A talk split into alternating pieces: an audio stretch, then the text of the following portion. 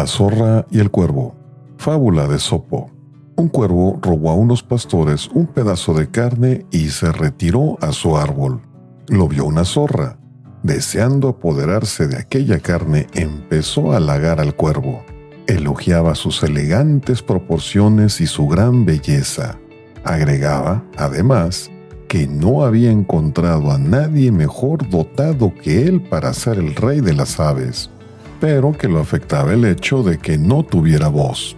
El cuervo, para demostrarle a la zorra que no le faltaba voz, soltó la carne para lanzar con orgullo fuertes gritos.